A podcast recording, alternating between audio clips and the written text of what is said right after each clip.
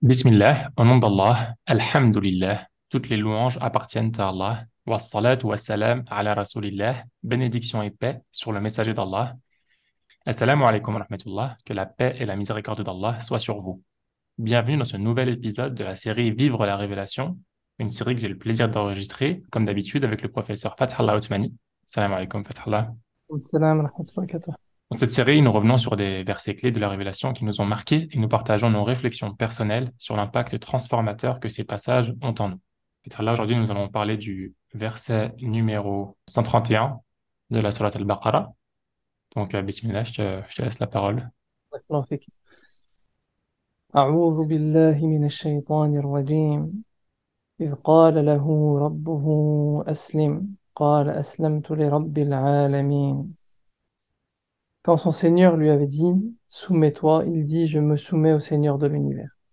Ce passage fait partie d'un passage où Allah nous raconte l'histoire d'Ibrahim,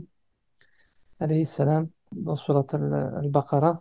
Dans les premières grandes parties de Surat al-Baqarah, on a toute une série de récits sur Adam salam, euh, qui, a, euh, qui est un de nos prophètes et qui est un de nos modèles et qui, malgré tout, a commis une faute à un moment donné. On a le récit de Banu Israël, qu'Allah a élevé, qu'a honoré et qui ont transgressé beaucoup. Et Allah nous donne beaucoup d'exemples sur les risques de transgression qu'on pourrait avoir nous-mêmes. Et puis il nous donne un exemple de, perfection d'un être qui, a cherché la vérité, qui a trouvé Allah et qui a été élu. Hein, Allah il dit Ibrahim dans le verset 124 et lorsqu'Allah a éprouvé Ibrahim, Allah il nous informe qu'il a, réussi. Et, euh, et c'est un modèle de, réussite et d'excellence. Hein,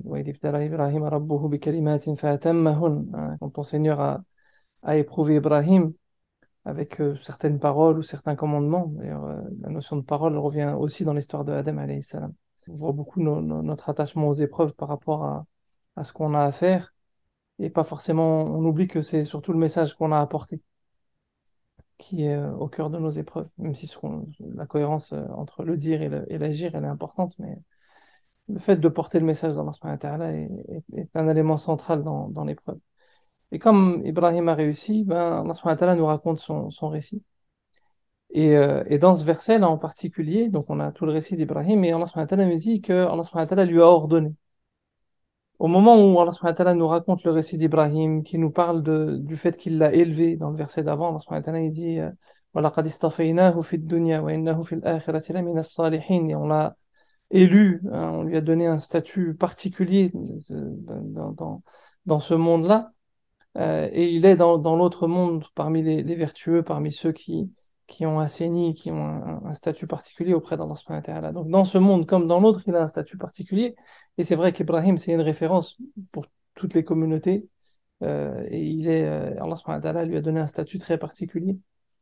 Et ben, au moment où il l'élève, Allah lui rappelle l'humilité. Il lui donne un ordre déjà. Et dans cet ordre, il lui donne pas n'importe quel ordre. Il lui dit, il lui dit, soumets-toi.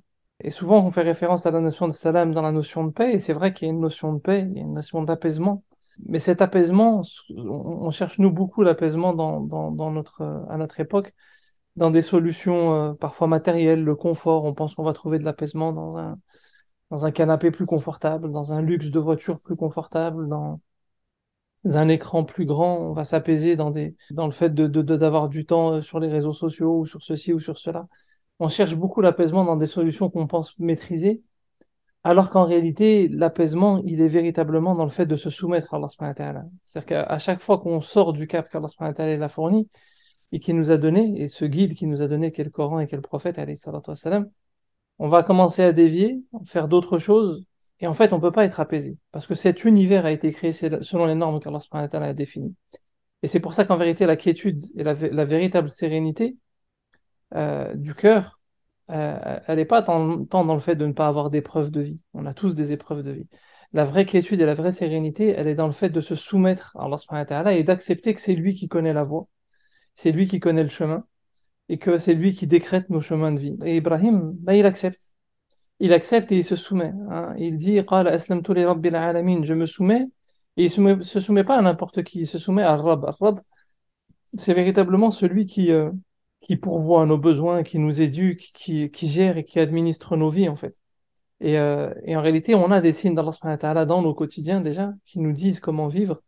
Et on, on va souvent chercher d'autres solutions et on, et on oublie de, d'avoir cette humilité à l'égard d'Allah. Parce que tout ce qu'Allah nous donne dans nos vies est un honneur, en fait. Il y a une forme d'élévation, il y a une forme de reconnaissance. Rien que le fait d'être parmi les êtres humains, ben, c'est déjà un, honneur, parce qu'Allah a élevé les êtres humains parmi les autres créatures. Euh, il a demandé aux anges de se prosterner devant, devant l'être humain. Donc c'est pas rien. Euh, c'est, il nous a donné roh, c'est une chose particulière. Euh, quand Allah dit et lorsque je l'ai façonné et que j'ai insufflé de mon roh, en conséquence, les anges se sont prosternés, ils ont vu le roh chez l'être humain, ils ont vu ce qu'Allah subhanahu avait donné à l'être humain. Et, et ça, c'est, c'est cette force spirituelle qu'a l'être humain qui est si particulière, nous a donné un statut. Le fait d'être parmi les croyants, pour ceux qui sont parmi les croyants et qui portent la foi, c'est un honneur qu'Allah nous donne.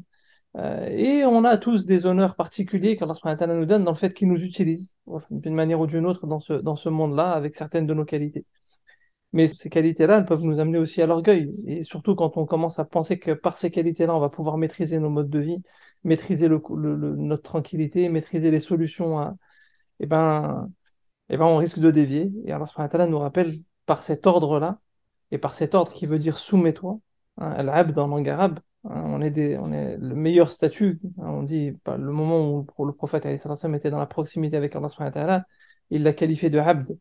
Hein, lorsque dans, dans, dans Surat al-Isra, il dit سبحان الذي أسرى بعبده ليلا من المسجد الحرام إلى المسجد الأقصى الذي باركنا حوله إلى آخر الآية. Il dit Gloire à celui qui a fait voyager son, serviteur, hein, Al-Abd. C'est en réalité en langue arabe même l'esclave. C'est-à-dire qu'il faut se remettre à, notre, position. On est euh, les serviteurs d'Allah. On n'est qu'un maillon dans une chaîne qu'Allah a déployé dans ce monde-là et dans cet univers-là. On a juste un rôle à jouer simple. On est honoré de pouvoir être les serviteurs d'Allah. Et ça, ça nous donne un statut particulier. Mais dès qu'on pense pouvoir s'auto-suffire à nous-mêmes, eh ben ça, on, va dévier et on va, on va couper la chaîne et on sera plus les serviteurs d'Allah subhanahu et on va se noyer dans, dans, dans, dans, dans, dans, le marasme. Après, on pourrait se poser la question, mais comment ça se traduit le fait d'être serviteur d'Allah subhanahu Certes, dans l'adoration, etc. Ce qu'on voit aussi, dans le, déjà dans le passage qu'il y avait, qu'il y avait, que je mentionnais dans le verset 124, Ibrahim, dès le départ, il, se préoccupe de, sa descendance. Et ma descendance. Il n'est pas focalisé sur lui-même. C'est-à-dire celui qui est véritablement serviteur d'Allah, il est un maillon sur cette chaîne. À qui je vais transmettre? Comment je vais transmettre? Il est soucieux de l'autre. Il est désintéressé. Et c'est ce qui fait qu'il s'apaise, en fait. Parce que l'égoïsme ne fait que nous tuer. Et ça, c'est de l'intérieur. Et euh, l'individualisme ne fait que nous tuer. Alors que quand on se décentre et qu'on et qu'on devient un maillon de ces chaînes qu'Allah a déployées sur cette terre, Comme il dit Allah, le prophète dans le hadith, les, les, les, les arwah, les ruh, donc on traduit souvent par les âmes, mais je pense qu'il n'y a pas de traduction valable pour le terme ruh, ils sont comme des légions qu'Allah a déployées sur terre. Hein, et donc chacun il doit se préoccuper de l'autre. Et, euh, et, donc là, Ibrahim, sa grande force, c'est qu'il s'est préoccupé de l'autre. Et au moment où Allah lui dit euh, de, de, se soumettre, il dit Je me soumets. Donc il y a cette dimension de la parole, de dire, d'affirmer la chose et d'assumer ce qu'on est. Et il dit tout de suite derrière, qu'est-ce qu'il fait tout de suite derrière? Et Ibrahim, il va recommander à ses enfants, hein, et avec Yaqub, ils vont ensemble aller vers les enfants et leur donner des recommandations.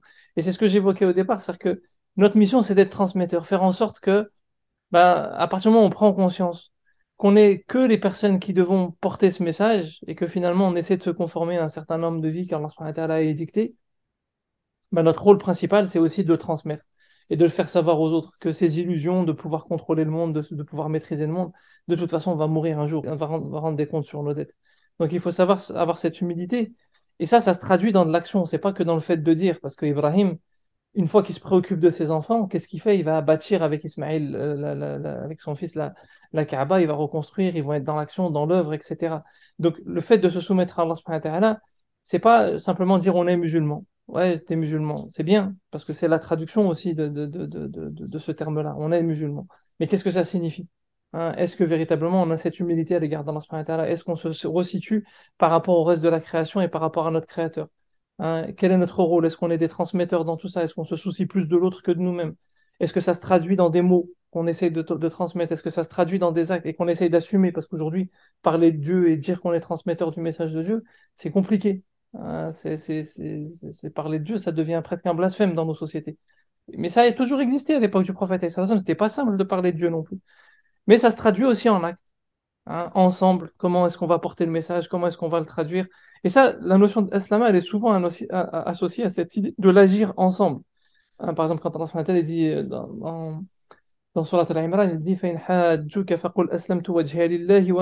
hein, Et s'il te, il t'interpelle ou qu'il cherche à polémiquer avec toi d'une certaine manière, dis je me soumets, je me soumets ou je soumets mon visage à Allah subhanahu si on traduit littéralement, ou entièrement à Allah subhanahu hein, avec ceux qui me suivent. Donc c'est pas tout seul, le prophète il se soumet avec les autres. Donc la, la, soumission à Allah et celui qui est musulman, bah, avec qui il vit, quels sont ses liens, quelles sont ses alliances, hein, euh, pour quel projet de vie, comment il est transmetteur, comment il est ce qu'il essaie de faire en sorte que ça se traduise en acte.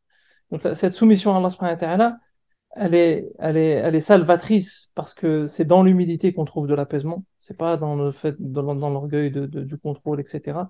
Et, euh, et, mais cette démarche salvatrice, elle ne peut fonctionner que si on préserve les liens. À partir du moment où on commence à s'isoler, ben on retombe dans cet orgueil. L'orgueil, c'est pas pas uniquement le fait de penser qu'on peut maîtriser la création et, notre confort de vie et le matériel, etc. C'est aussi se couper des créatures d'Allah.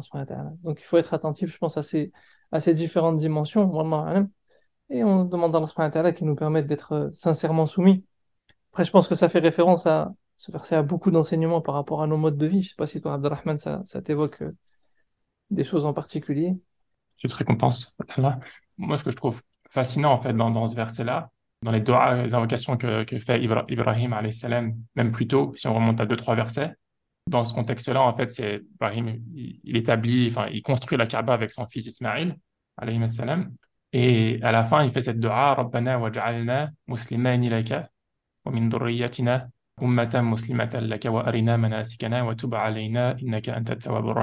Notre Seigneur, fait de nous tes soumis. Et on pourrait se poser la question, Ibrahim salam, il est déjà, il est déjà, entre guillemets, musulman. Euh, donc pourquoi est-ce qu'il demande, encore une fois, il redemande dans sa dua de, à Dieu de, le rendre musulman Et justement, bah, ça, je pense que c'est un, exemple qui montre en fait comment, quand on dit qu'on est musulman, on perd en fait la, saveur, on perd un peu le fond de, ce qui est recherché. En fait, si on prenait ce, ce mot, cet état d'islam comme un verbe d'action, comme ce qui est la plupart du temps fait dans le Coran, je pense qu'on ferait plus honneur à, à, ce titre en fait de, musulman plutôt qu'à juste attribuer, faire comme si c'était un choix. En fait, c'est l'impression des fois le titre de musulman, il est donné comme euh, comme le titre, euh, tu vois, en ce moment.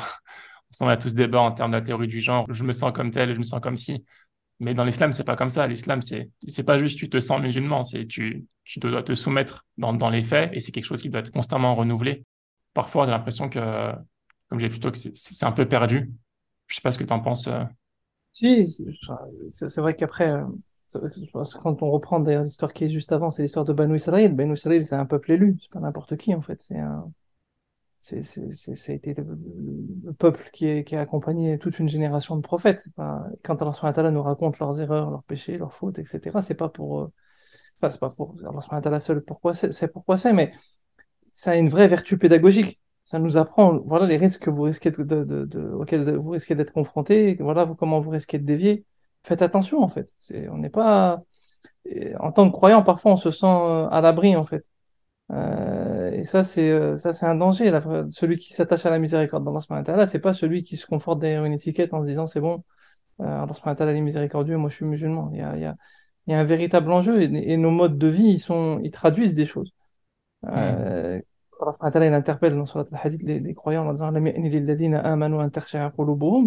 c'est presque violent en fait. Hein. il n'est pas venu le temps hmm. pour les croyants. En fait, ils portent la foi que leur cœur il s'affaisse. C'est-à-dire qu'il ne parle pas aux, hypocrites, il ne parle pas aux, aux, ou aux mécréants ou machin. Il, parle à ceux qui portent la foi. Et d'ailleurs, le Coran s'adresse principalement à ceux qui portent la foi.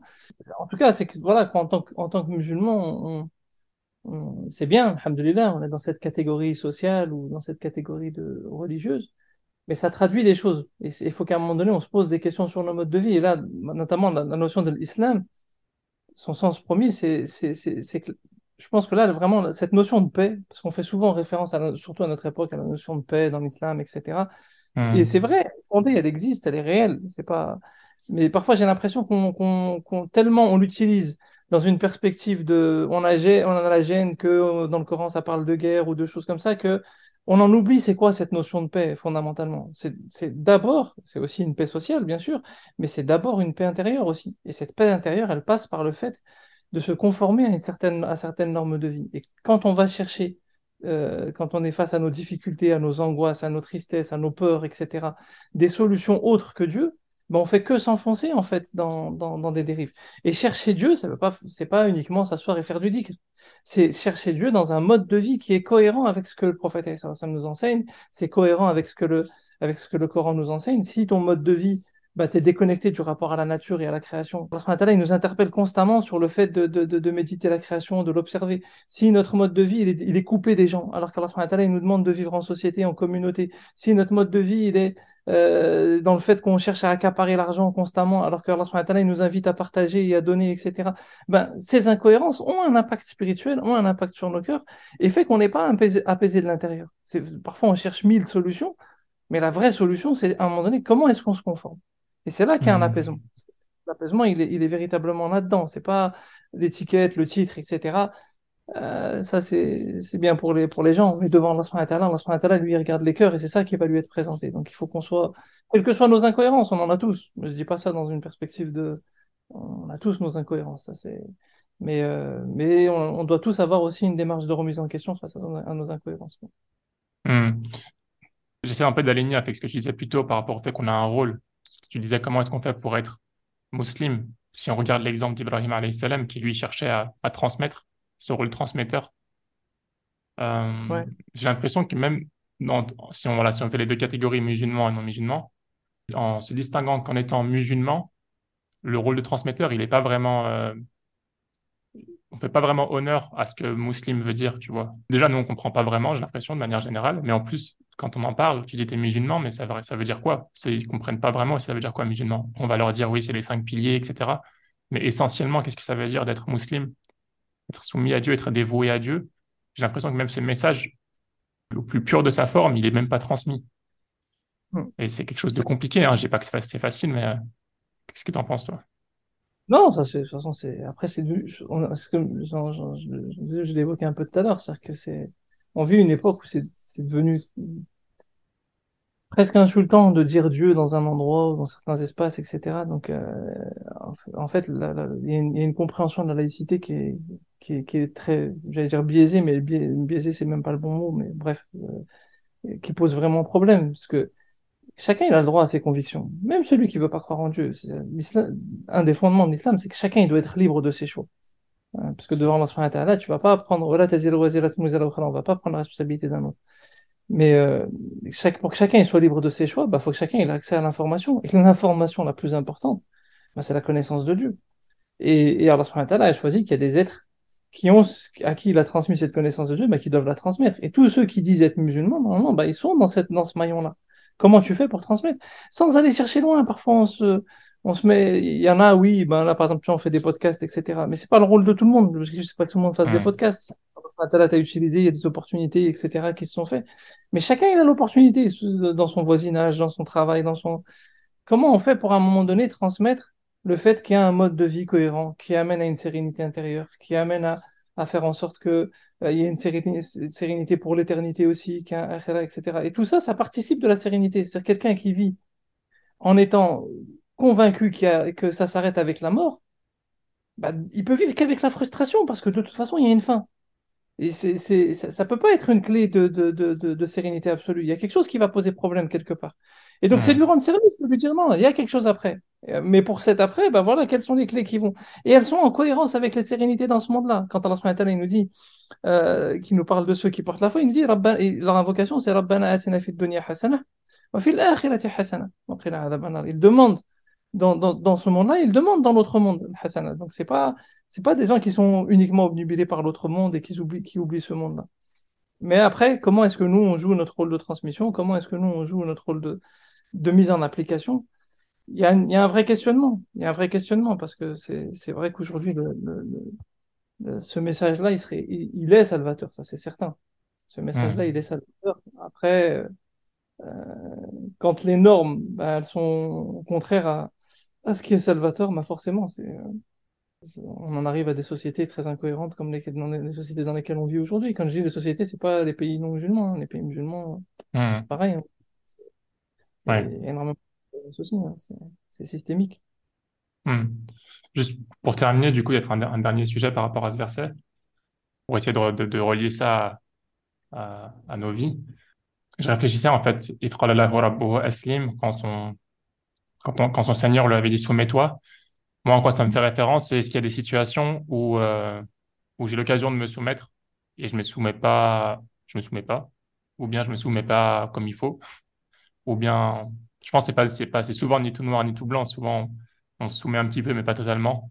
Si on prend l'islam comme quelque chose qui se vit et on, où on démontre son islam à travers une soumission constante, à chaque occasion, ça amène à des questions. Ça m'amène, m'amène à des questions. Est-ce qu'il y a des situations où je me soumets pas vraiment totalement, etc. Et qu'est-ce qui inhibe le fait que je me soumette pas totalement? Qu'est-ce qui empêche le fait que je me soumette pas totalement?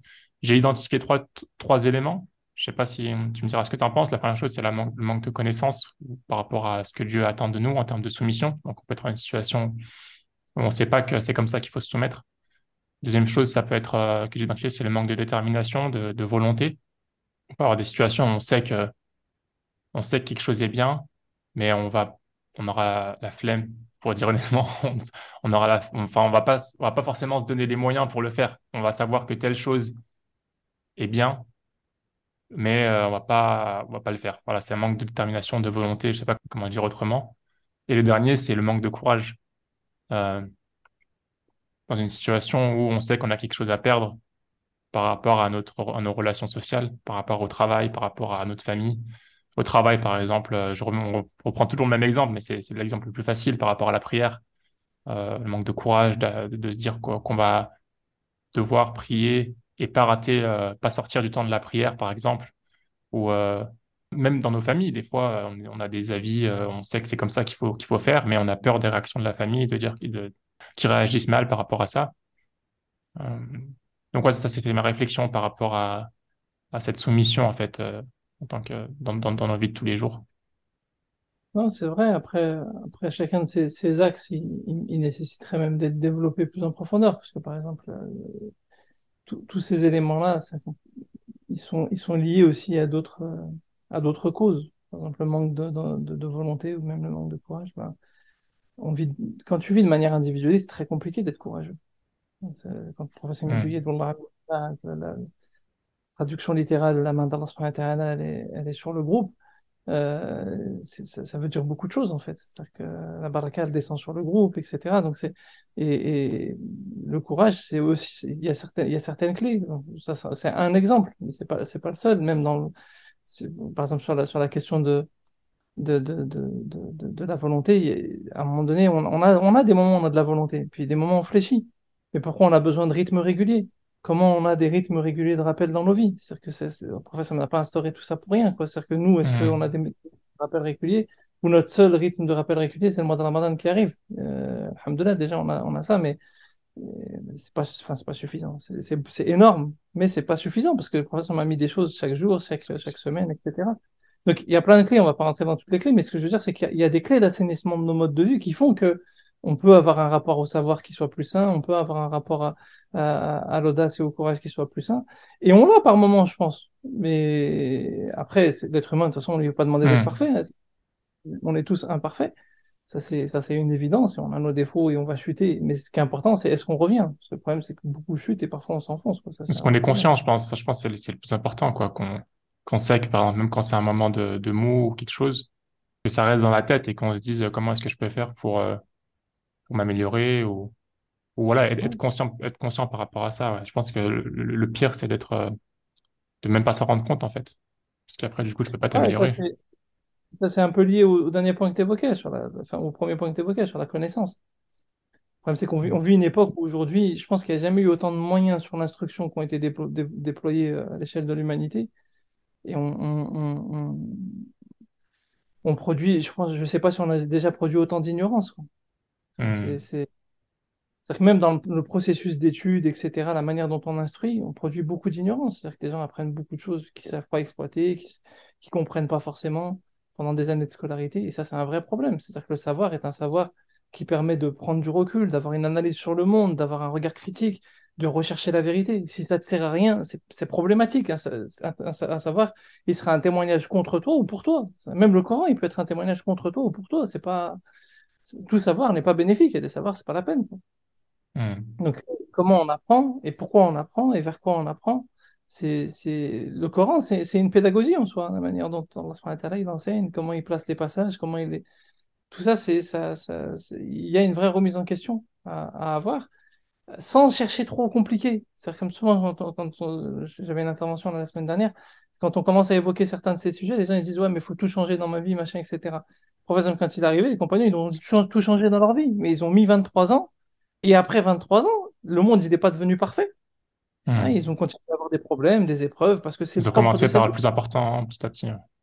Oui, et puis de toute façon, il y aura toujours des épreuves qui font qu'à un moment donné, tu vas toujours continuer de corriger parce qu'on sera toujours imparfait. Et ce qui compte, c'est que ça, nous, ça entretient ce mouvement. Et la foi, elle est dans le mouvement, de toute façon. Donc c'est, donc c'est bénéfique aussi en soi. Même nos erreurs, elles sont bénéfiques. Adam, salam, il n'aurait jamais compris euh, peut-être le sens des noms qu'Allah lui a appris s'il n'avait pas fait fauté. Donc il faut aussi. Euh, hmm accepter que ben, nos erreurs, elles sont un moyen de cheminer, c'est un moyen de l'humilité, c'est un moyen de...